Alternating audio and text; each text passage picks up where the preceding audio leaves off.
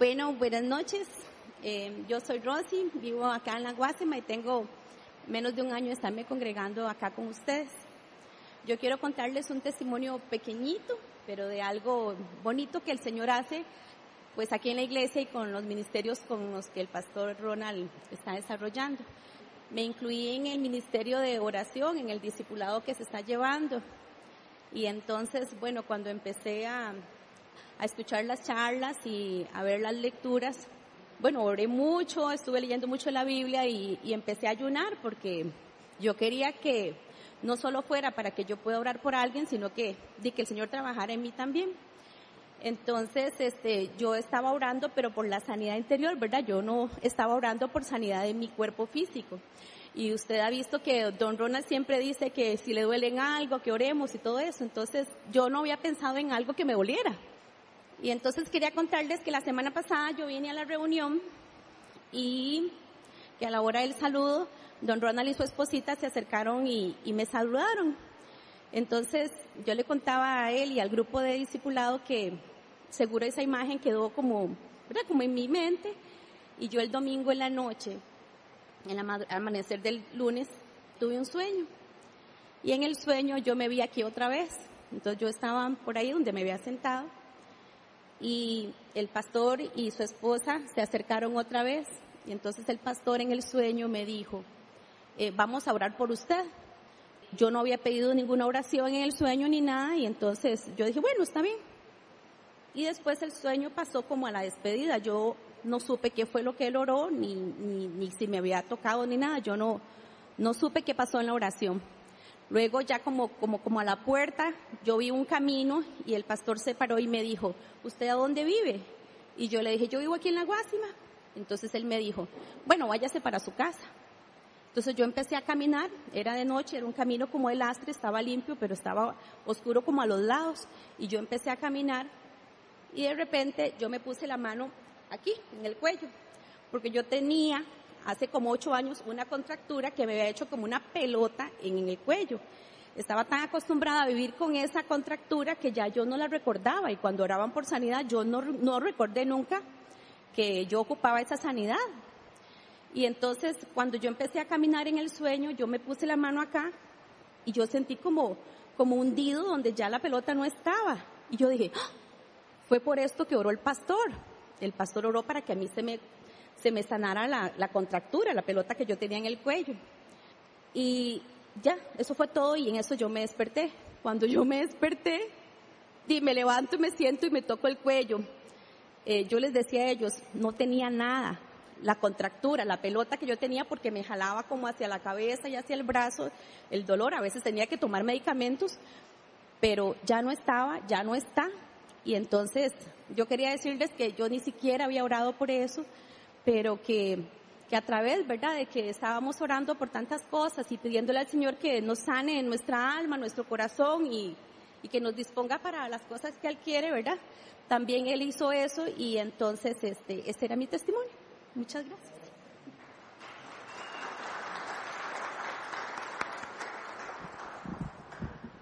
Ese es el Dios de que nosotros seguimos. Para los que no lo conocen, se los presento. Al que sana cuando uno está durmiendo, cuando está despierto, cuando uno no cree que no lo van a sanar, de la forma como uno menos se imagina, nuestro Señor sana. Precisamente estábamos hablando ese día de cómo Dios sanó a, a Namán de una forma diferente como él estaba esperando que lo sanaran. Y fue bonito escuchar ese, ese testimonio y ver cómo Dios hace cosas maravillosas. A veces hace unas cosas tan raras y tan locas, así como eso, en un sueño, de repente, alguien que inclusive por lo que se haya orado varias veces y pasó en un sueño y se desbloqueó la sanidad del Señor. Entonces, gloria a Dios por eso. Eso es algo que creo que nos debería de fomentarnos a nosotros a, contar eso.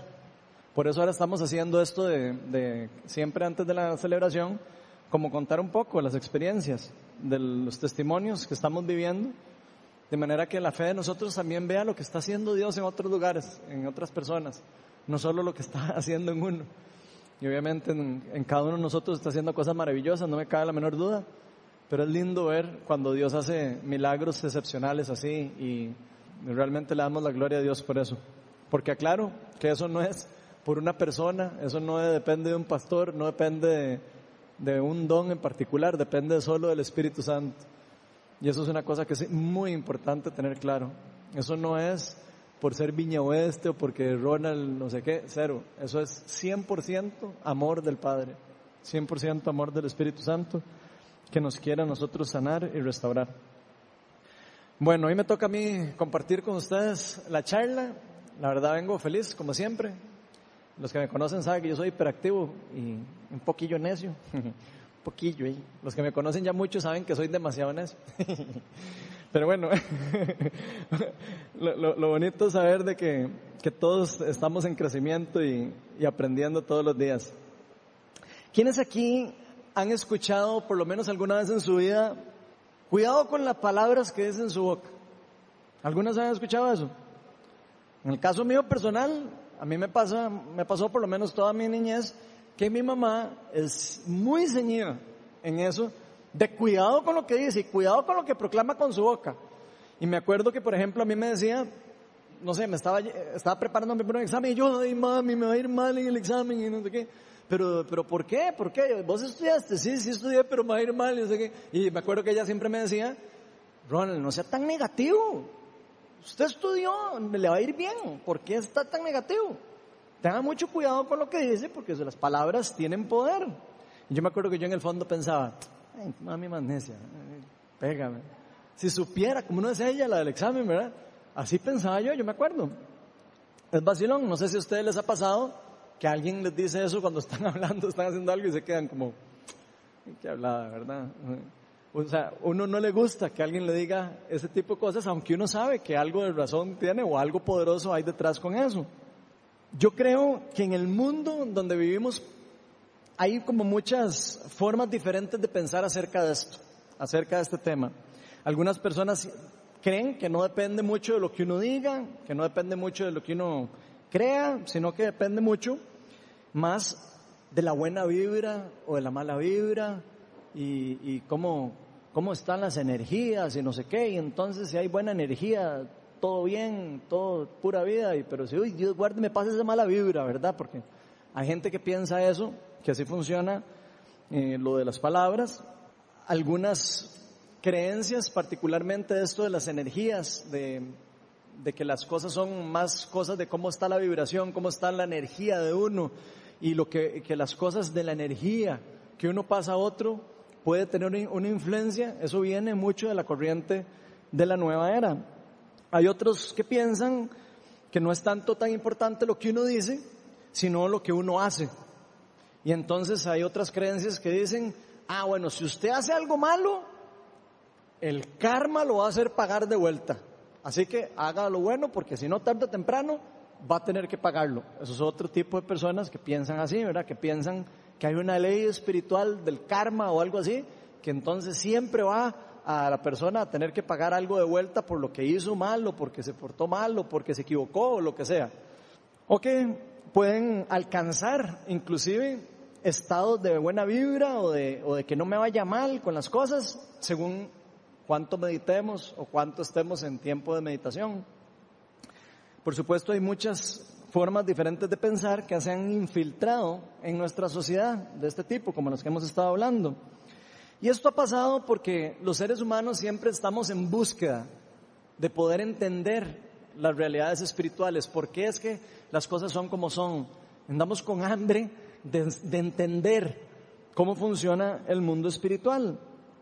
Ahora, normalmente estas tendencias o estas eh, alteraciones, diría yo, de la verdad, normalmente se basan en una verdad que está cimentada en la palabra de Dios, casi siempre.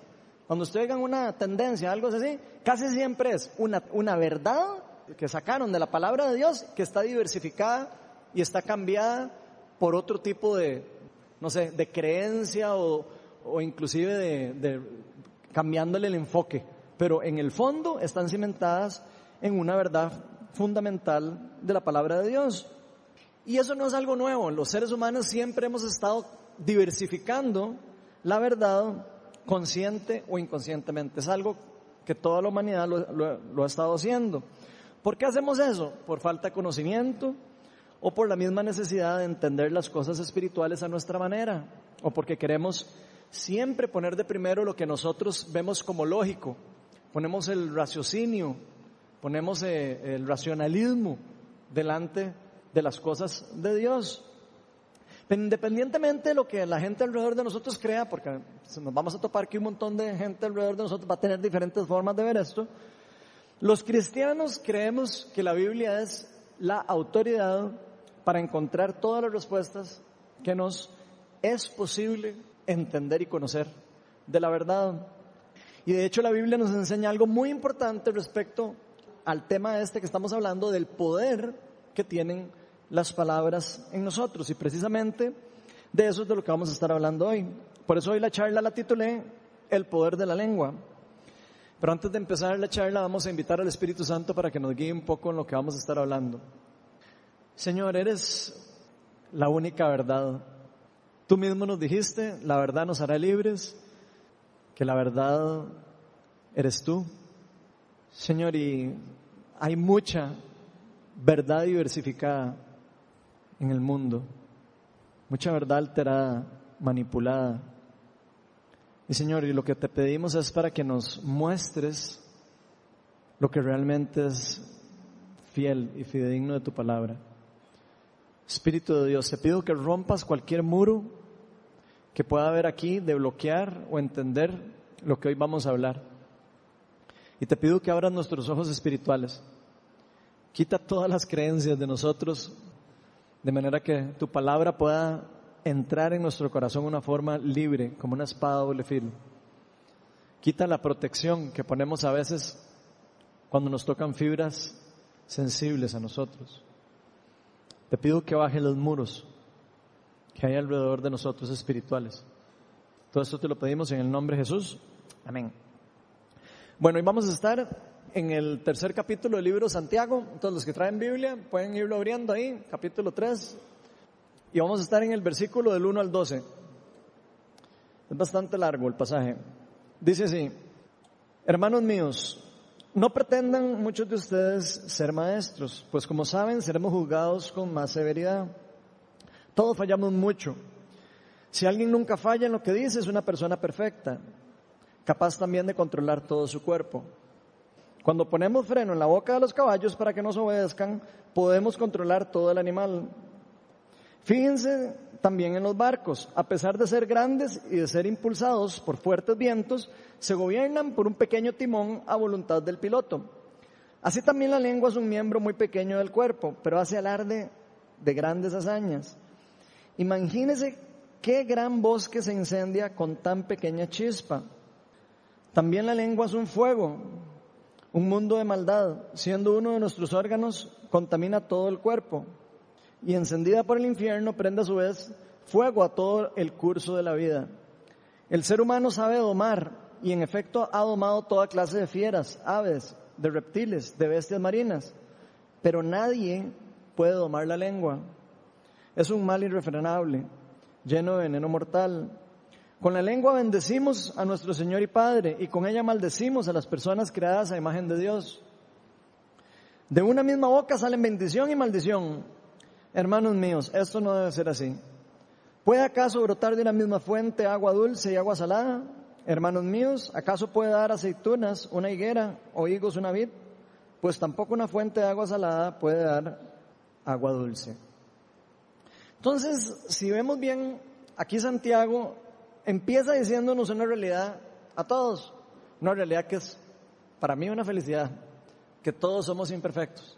Él empieza con eso, que todos fallamos y que si no fallamos, tendríamos que ser perfectos prácticamente, si no fallamos, cosa que no existe en el mundo aparte de Jesucristo.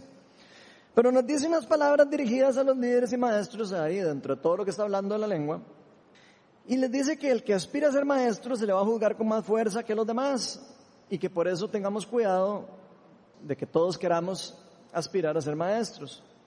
Nos continúa diciendo que es algo que vamos a tener que ser muy intencionales para poder poner en práctica. Todo lo que nos viene diciendo después de eso es algo que realmente tenemos que ser muy intencionales para poner en práctica. Tal vez cuando leemos este pasaje a primera vista, yo creo que podríamos decir como que se ve todo negativo, ¿verdad? Uno empieza a leer ese pasaje y uno, sí, tonto, esos son los pasajes que a mí no me gustan leer. Suena como que usted no puede, no puede, no puede, no puede, todo, todo así, ¿verdad? Pero lo que, nos, lo que nos está diciendo, o sea, pareciera que nos está diciendo algo así como, ¿saben qué? Mejor ni traten de controlar su cuerpo. Pareciera, ¿verdad? Primera entrada. Mejor ni traten de controlar su cuerpo, porque es imposible. Al menos eso es lo primero que yo sentí cuando lo leí por primera vez rápido. Pero si ponemos atención a lo que Santiago nos está diciendo, es algo muy diferente lo que él está diciendo en el pasaje. Más bien nos está diciendo a nosotros, los cristianos, acuérdense que este libro está escrito para los cristianos, no se los mencioné, pero en este capítulo empieza diciendo hermanos míos. Él lo que quiere decirnos es que con ayuda del Espíritu Santo, intencionalmente nosotros vamos a poder darle dirección a nuestra vida y a nuestro cuerpo hacia el camino de santidad y hacia donde Dios nos quiere llevar a nosotros. Y después nos explica cómo. Entonces, entendiendo esto, vamos a ver tres afirmaciones que son súper importantes para todos nosotros. La primera es que la lengua tiene mucho poder. Todas estas afirmaciones parecen así como muy sencillas, pero eh, son más profundas de lo que parecen. Santiago 3.5 dice, también la lengua es un miembro muy pequeño del cuerpo, pero hace alarde a grandes hazañas. La lengua, grandes hazañas. Pareciera como raro. Pero para explicarnos esto, Santiago nos dice que nuestra lengua, aunque es un miembro muy pequeño del cuerpo y aunque parece inofensiva a primera vista, realmente tiene una gran capacidad para hacer grandes cosas. Una gran capacidad y poder para hacer grandes cosas. O sea, nuestras palabras tienen mucho poder, más de lo que uno podría creer por encimita. Y no solo tienen poder, si no tienen poder para cambiar el rumbo completo de nuestras vidas. Para explicarnos esto, Él nos da un par de ejemplos. Si lo ven ahí, nos da un par de ejemplos para que vamos a entender esta realidad espiritual, que pareciera a, veces difícil de entender. Y el primer ejemplo que usa es el de un caballo. Y nos dice en Santiago 3.3, cuando ponemos freno en la boca de los caballos, para que nos obedezcan, podemos controlar todo el animal. Entonces un caballo en estado natural no es tan fácil de controlar, pero nos está poniendo el ejemplo Santiago que si uno le pone un freno en la boca al caballo, podemos controlar el animal completo. Entonces Santiago nos está queriendo decir en pocas palabras, así en resumen, que nuestras lenguas son chúcaras, que nuestras lenguas se las trae, que no es así como uno cree que, que linda la lengua, nada más, sino que es algo que hay que tener mucho cuidado y que vamos a tener que ponerle freno. Nos dice en Santiago 3, 7 y 8, el ser humano sabe domar en efecto, ha domado toda clase de fieras, de aves, de reptiles y de bestias marinas, pero nadie puede domar la lengua. Y pongan, pongan atención a eso, nadie puede domar la lengua. Es un mal irrefrenable lleno de veneno mortal. O sea, nosotros podemos llegar a dominar a los animales y a otras cosas. Hay muchas cosas que nosotros podemos dominar, pero la lengua no. Nuestra lengua es indomable, según lo que nos está diciendo Santiago. No se puede domesticar, es lo que él está tratando de decir. No se puede llegar a domesticar y decir, ah, ok, ya, ya está mansa. ¿Me explico? No se va a poder domesticar como lo hace uno con un animal que de repente después de un tiempo ya se vuelve manso y ya no hay que volver a hacer nada, pues ya quedó manso. Y si leemos bien el versículo 7, la palabra en griego que usa Santiago aquí para la parte donde dice es un mal irrefrenable, la palabra es acatástatos en griego. Y esa acatastatos significa inestable sin fijación. De hecho, no significa irrefrenable. Y por eso es que estoy sacando la palabra en original, como lo, como lo traducen varias Biblias. ¿Por qué me llamó la atención y por qué quiero explicar eso de que la palabra no está, no está correctamente empleado, por lo menos a mi criterio, no está bien traducida en la nueva versión internacional? Porque si fuera un mal irrefrenable, estaría contradiciendo lo que está diciendo Santiago. ¿Cierto o no? Ok, entonces la palabra de Dios nunca se contradice, es algo que tenemos que aprender. Cuando ustedes ven que algo se contradice es porque hay algo que no está bien traducido o algo que no estamos agarrando en contexto. Vean lo que dice, les voy a poner ese versículo, el 8 nada más, el 3.8, en dos versiones diferentes. Se los voy a poner en la versión traducción viviente y en la palabra de Dios para todos. Vamos a leerlo primero en la traducción, en la nueva traducción viviente. Pero nadie puede domar la lengua. Vean la palabra, en vez de irrefrenable, dice es maligna e incansable, llena de veneno, mortal. Veamos la otra versión. Pero ningún hombre puede domar su lengua. O sea, estamos claros que no se puede domar la lengua, eso sí está clarísimo, ¿verdad? Es como un mal que no descansa. Vean qué diferencia. Y que está llena de veneno mortal. Entonces Santiago nos advierte y estamos claros en que no vamos a poder dominarla, no vamos a poder amastrarla por completo. Esto no suena tan bonito a primera entrada, porque uno lee todo eso y, uno dice, puña, y si no la puedo amastrar, entonces la cosa se va a poner difícil. Pero aquí también se nos dice, Santiago nos da la clave de cómo hacemos nosotros para poder frenar, para poder frenar nuestro cuerpo. Porque aunque no podamos dominar la lengua, sí podemos ponerle un freno. Y ahí es donde está la clave. O sea, no es un paradigma como uno hubiera empezado a leer esos versículos y hubiera dicho, qué raro, que está como un, paradigma raro, sin solución. Entonces sí hay una solución, porque se nos dice que el que le pone freno a su boca puede darle dirección al cuerpo. Eso es lo que nos está queriendo decir en ese versículo. No va a poder dominar su cuerpo en totalidad, pero va a poder dirigirlo.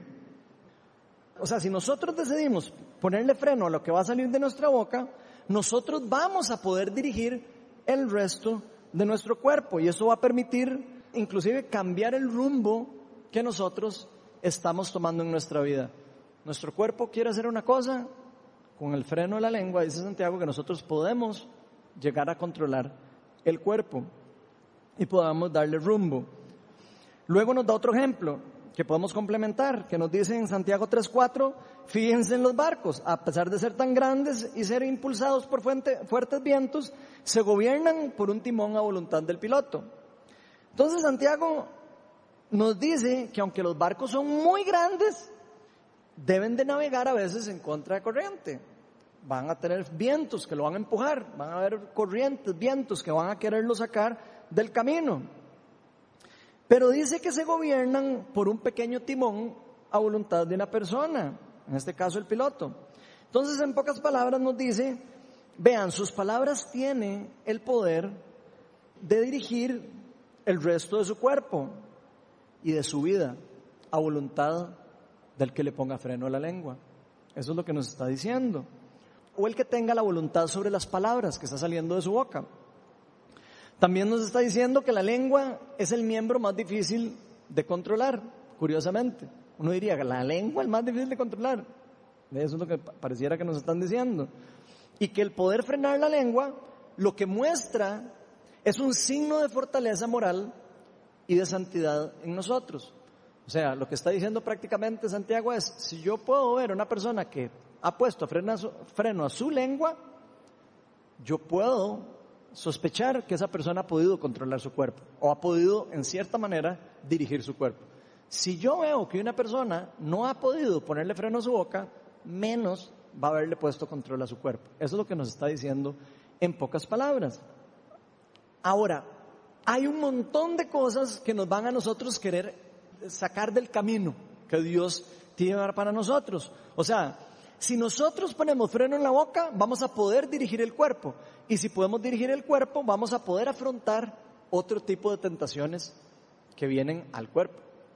Santiago 1, 26 dice, si alguien se cree religioso, pero no le pone freno a su lengua, se engaña a sí mismo y su religión no sirve para nada.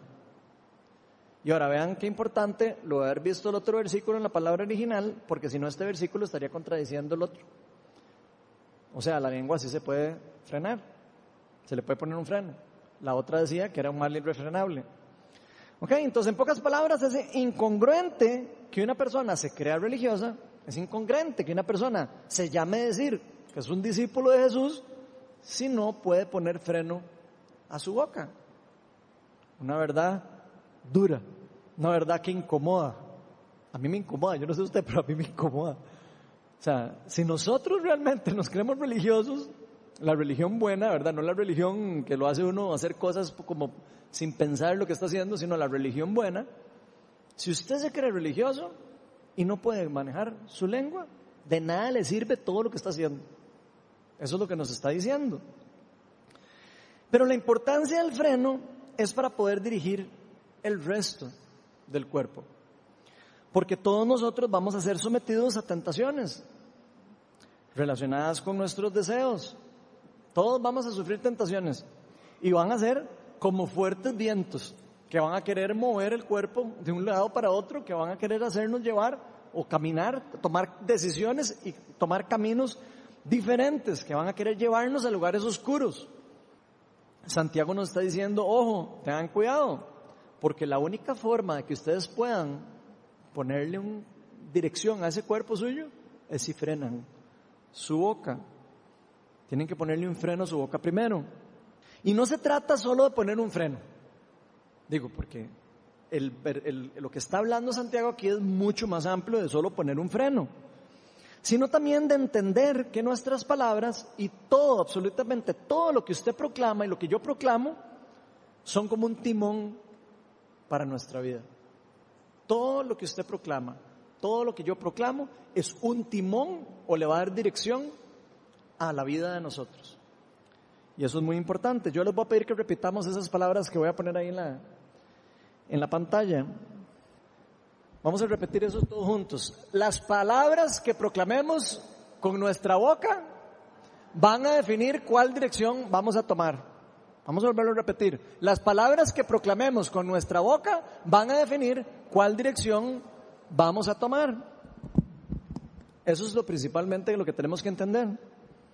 En pocas palabras, nosotros no podemos cambiar el, rumbo de nuestra vida, no vamos a poder cambiar el rumbo de nuestra vida sin cambiar la forma en cómo nos expresamos, la forma en cómo hablamos, la forma en cómo nos, en cómo proclamamos las cosas que vienen de Dios y que son de Dios.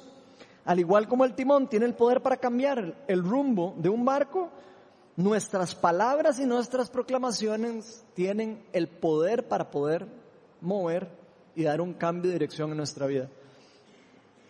La segunda afirmación que vamos a estar viendo es que la lengua tiene mucho poder para maldecir. Santiago 3, del 5 al 6, dice lo siguiente. También la lengua es un miembro muy pequeño del cuerpo, pero hace alarde a grandes hazañas. Imagínense que gran bosque se incendia con tan pequeña chispa. También la lengua es un fuego, un mundo de maldad, siendo uno de nuestros órganos contamina a todo el cuerpo. Y encendida por el infierno, prende a su vez fuego en todo el curso de la vida. Ojo, a todo el curso de la vida. Todo el curso de la vida de nosotros puede ser afectada por nuestras palabras, por la, lo que la lengua proclama. Aquí Santiago nos recuerda a los cristianos que debemos de tener muchísimo cuidado con lo que decimos y especialmente con lo malo que decimos, especialmente con lo que, con lo que sale de nuestra boca. Porque si las palabras de todas las personas en el mundo tienen poder, nada más imagínense ustedes ahora el peligro o el poder que pueden tener las palabras de los cristianos a los que Dios les pasó la autoridad y les dijo, les transfiero mi autoridad a ustedes para desatar y atar cosas en el cielo y en la tierra. Entonces esto no es, un, no es una cosa como, ay, qué lindo las palabras. No, las palabras tienen poder y las de todo mundo, no solo las de los cristianos. Pero las de los cristianos tienen más poder y más autoridad, por lo que hay que tener más cuidado con eso, con lo que decimos.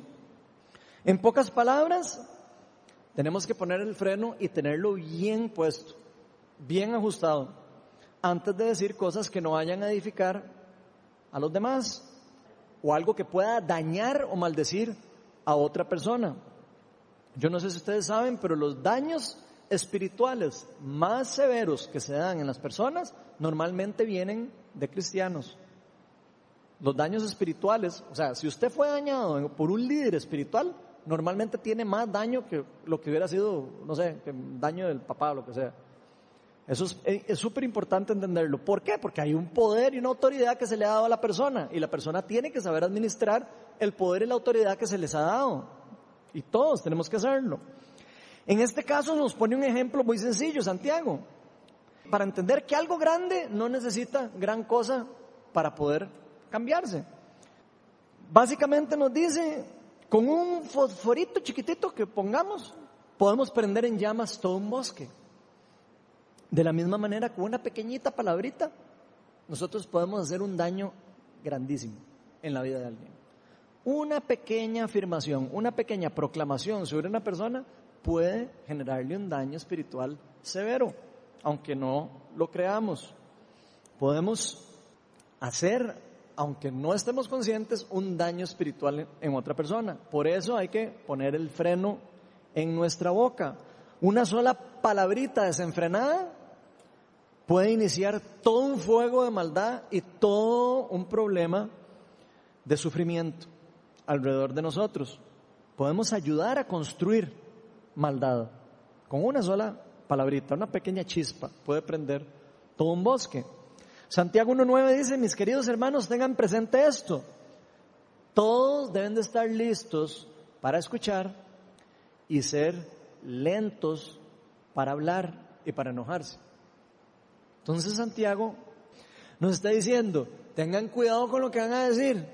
Y como tienen que tener cuidado lo que vayan a decir, no hablen rápido. Primero quédense callados, escuchen, piensen bastante antes de hablar. Porque sin darnos cuenta podemos dañar a otra persona. Y yo me hago la pregunta, ¿estamos siendo cuidadosos para hablar? Estamos siendo cuidadosos para no tirar la primera palabra antes de escuchar y dejar que el Espíritu Santo nos revele lo que, lo que quiere revelarnos, especialmente cuando andamos como favorito. Todos andamos como favorito de vez en cuando. Que sea, que nos dicen algo y nos prendemos en... Cuando andamos de favorito, con más razón hay que ponerse el freno mejor puesto en la boca. Porque sabe uno que favorito voy a reaccionar en una forma volátil. Entonces, si andamos como favoritos enojados, yo la pregunta que me hago es cómo es que estamos reaccionando. La palabra nos dice, sea lento para hablar y lento para enojarse.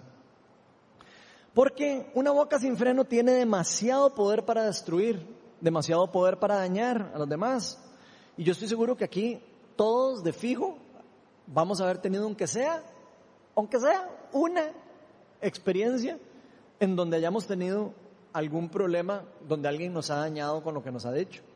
O que nosotros hayamos dañado a alguien consciente o inconscientemente. Aquí no estamos hablando de estar consciente o no, estamos hablando de soltar una palabra y el daño que puede hacer. Estoy seguro que todos nos ha pasado en algún solo momento. Que pensemos la forma en cómo lo vamos a decir.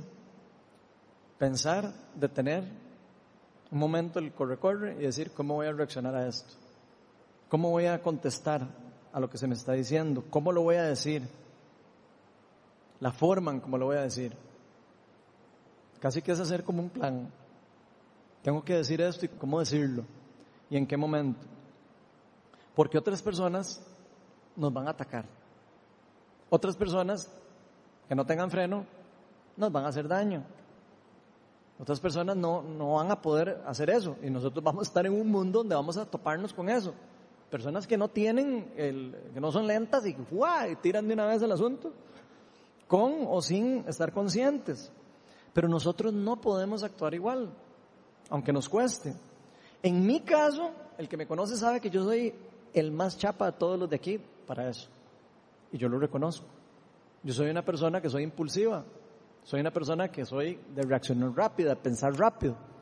Y soy una persona que, que me ha tocado varios problemas de este tipo que termino tirando una palabra y ya termino haciendo un fuego y después, de por supuesto, Dios nos ha dado las formas de cómo apagar el fuego, pero no son experiencias bonitas.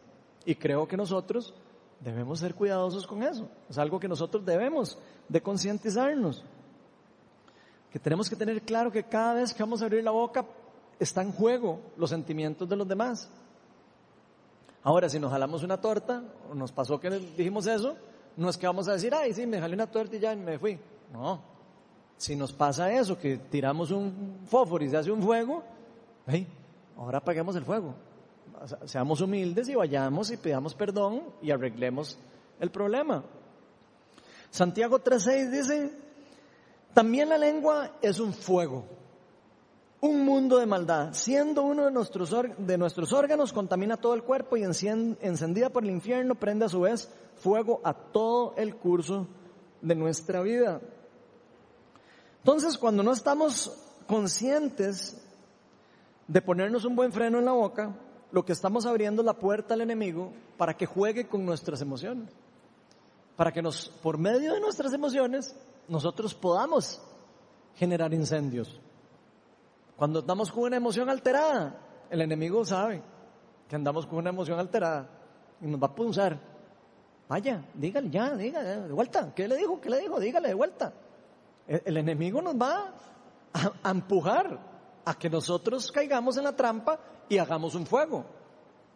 Eso es parte de las, de las artimañas del enemigo. Él sabe que Él puede encender nuestras palabras fácilmente, solo tocando nuestras emociones. Sabe que esas palabras y esas emociones pueden estar influenciadas por el reino de las tinieblas. Y nosotros deberíamos de estar conscientes de eso. Que las palabras de nosotros pueden a veces estar influenciadas por el reino de las tinieblas.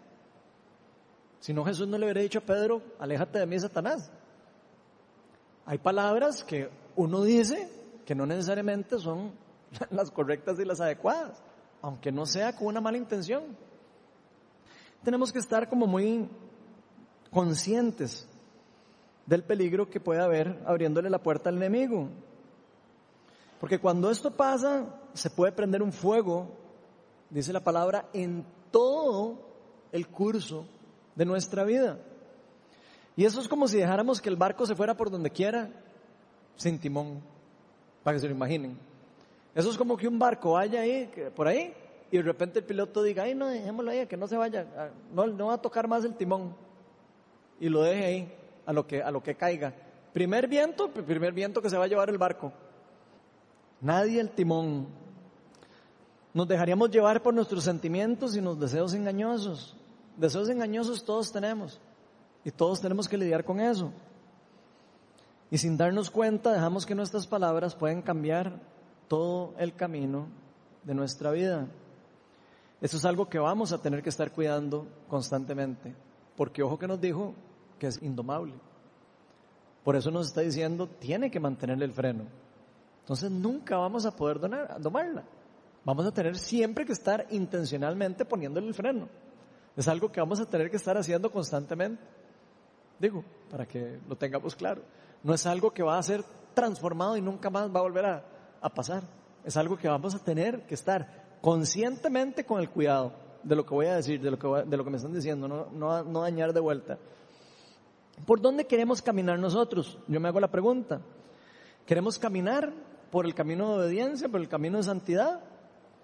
¿O queremos dejarnos arrastrar por todos los vientos del mundo que va a estar queriendo empujar nuestro cuerpo y nuestra vida hacia todos los lugares, inclusive que nosotros no queremos? Porque las trampas van a estar a la vuelta de la esquina.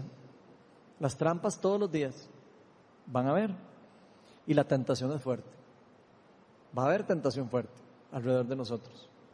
Para que nosotros hagamos daño o para ser dañados.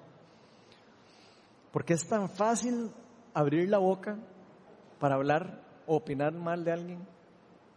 Es facilísimo. Hablar de alguien cuando no está presente la persona es facilísimo. En lugar de hablar algo bueno de la persona. Es tan fácil hablar de lo necia que es una persona en lugar de lo bueno que tiene la persona. Es fácil abrirle la puerta a la murmuración. Es muy fácil. Solo necesita uno tener otra persona y un tema particular de hablar de una persona para que empiece la murmuración y la puerta de venir a, a hablar maldición de personas dentro y fuera de la iglesia. Estoy hablando. En especial cuando no estamos de acuerdo con alguien o con algo. Eso es fácil. Nada más me busco otra persona que esté de acuerdo conmigo y ya está, con esa persona ya puedo hablar mal de la otra. Y eso es murmuración, eso es veneno para nuestra vida. ¿Por qué es veneno? Porque le abrimos la puerta al enemigo. ¿Y le abrimos la puerta al enemigo para qué? Puertas de enemistad, puertas de división, puertas de separación. Eso es lo que genera eso.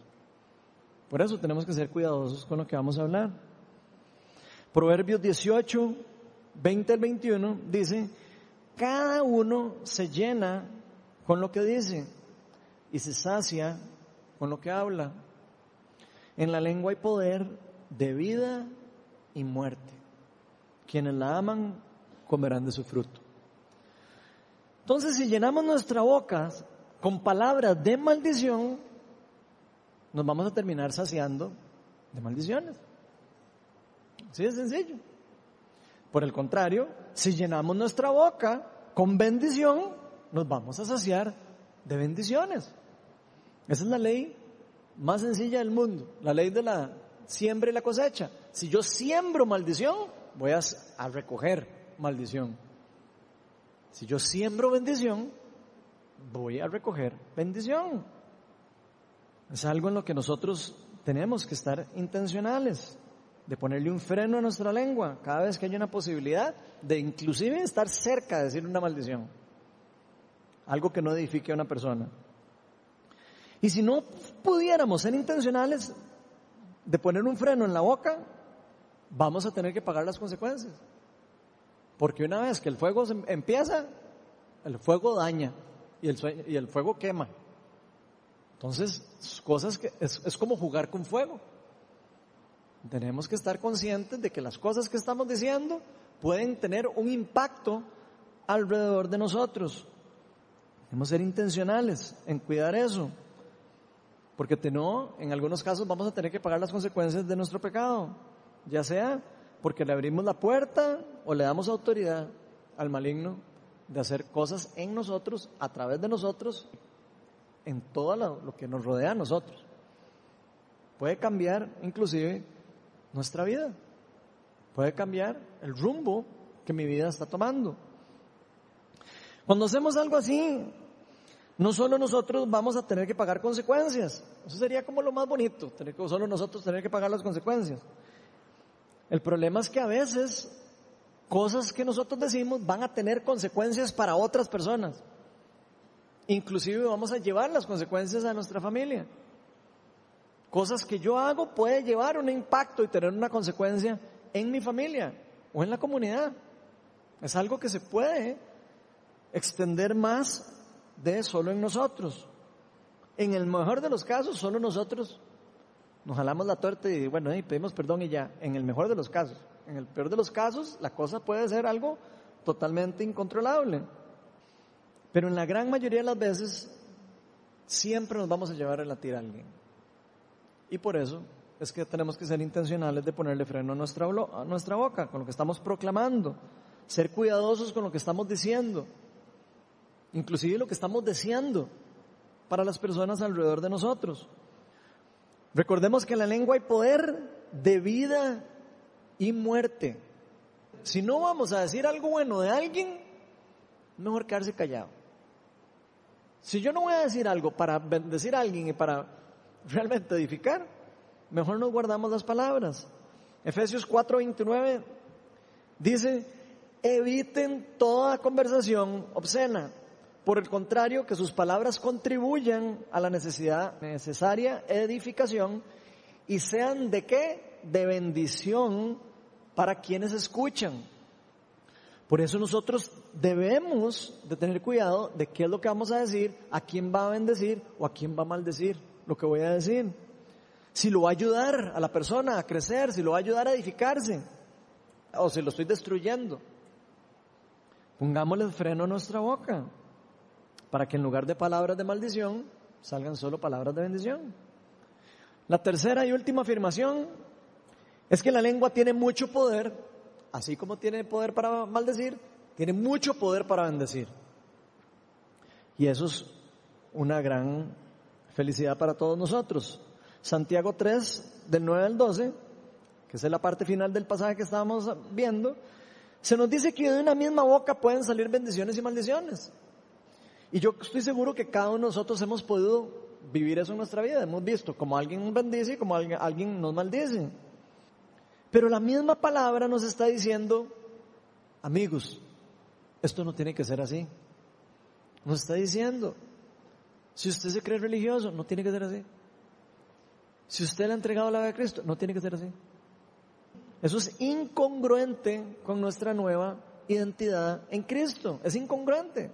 Nosotros estamos llamados actuar y a responder diferente a los demás. No importa que la otra persona me esté atacando, no importa que la otra persona me esté maldiciendo, no importa. Estamos llamados a responder diferente. Primera de Pedro 3, del 9 al 11 dice, no devuelvan mal por mal, ni insulto por insulto. Más bien, bendigan, porque para eso fueron llamados. Escuchen bien, para eso fueron llamados, para bendecir, para heredar una bendición.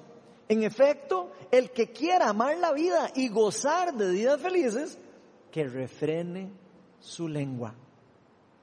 El que quiera, lo volver a leer, el que quiera amar la vida y gozar de días felices, que refrene su lengua de hablar mal el mal y sus labios de proferir engaños. Esos son los mejores consejos que le puede dar a uno Dios. Que se aparte del mal y haga el bien, que busque la paz y la siga. Entonces Pedro nos dice que no hagamos lo mismo que se nos hace a nosotros. Porque esa es la excusa que todos tenemos para decir, ah, no, es que a mí me lo dieron primero y es que a mí me hicieron esto primero. No, nosotros estamos llamados a vivir diferente al mundo. Somos personas diferentes. Somos una nueva criatura en Cristo. Tenemos una identidad diferente. No podemos pretender ser igual espiritualmente. Y por eso mismo el Santiago empieza con eso no pretenda todo el mundo ser maestro. No pretenda todo el mundo ser maestro. Pero los que son maestros y los que son realmente, que han tenido una relación con Cristo, saben que van a ser testeados diferentes, van a ser comparados diferentes por las personas. A los cristianos nos van a juzgar diferente. Nos van a decir, este cristianito, de no que tal cosa. Claro, tienen toda la razón. Somos personas diferentes. Nos van a juzgar diferente. Y eso tenemos que tenerlo claro. Que nos apartemos del mal, nos dice Pedro, y que hagamos el bien, que busquemos la paz. Pero un primer paso para hacer esto es refrenando nuestra lengua. Ese es el primer paso.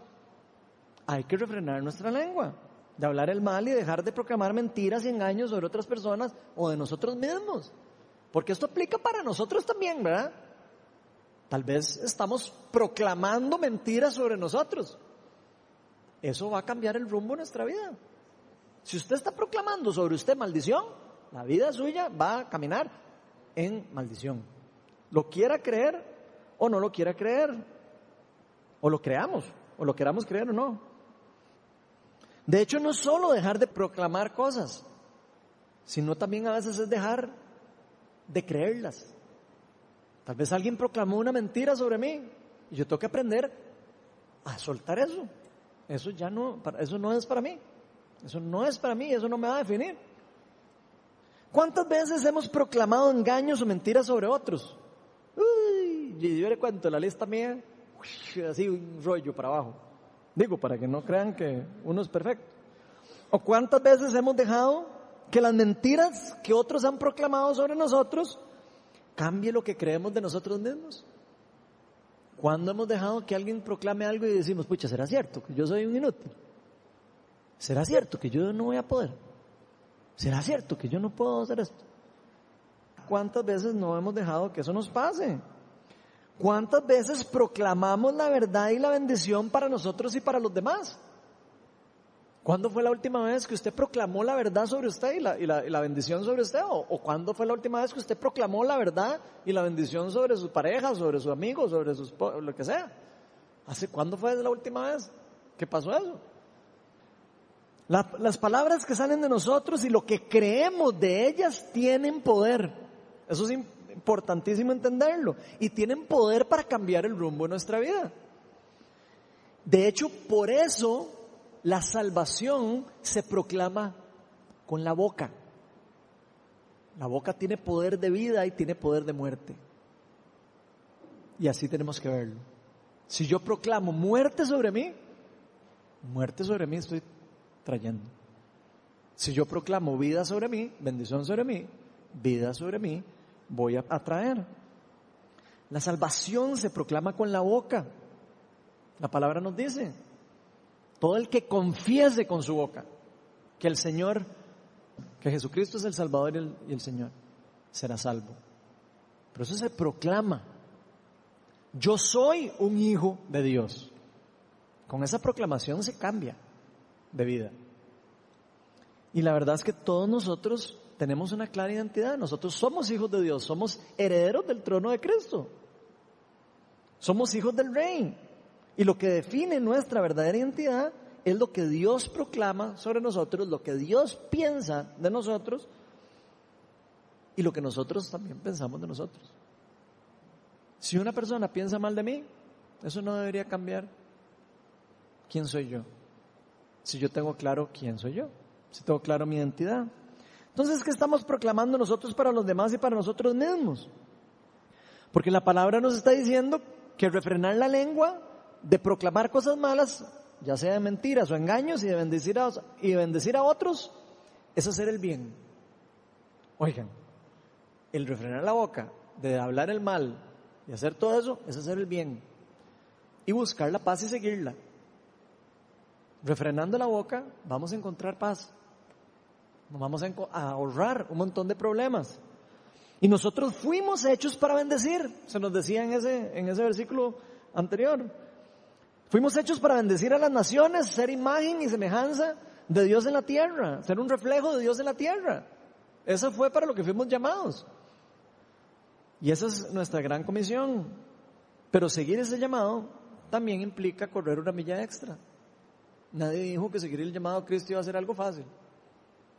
Y el que les vendió esa, esa, esa idea, si se las vendieron, créanme lo que no es cierto. Seguir a Cristo no es algo fácil. Es algo que hay que ser intencionales, tener clara la identidad y entregarle a Él todas nuestras preocupaciones. Vean lo que dice Romanos 12, 14.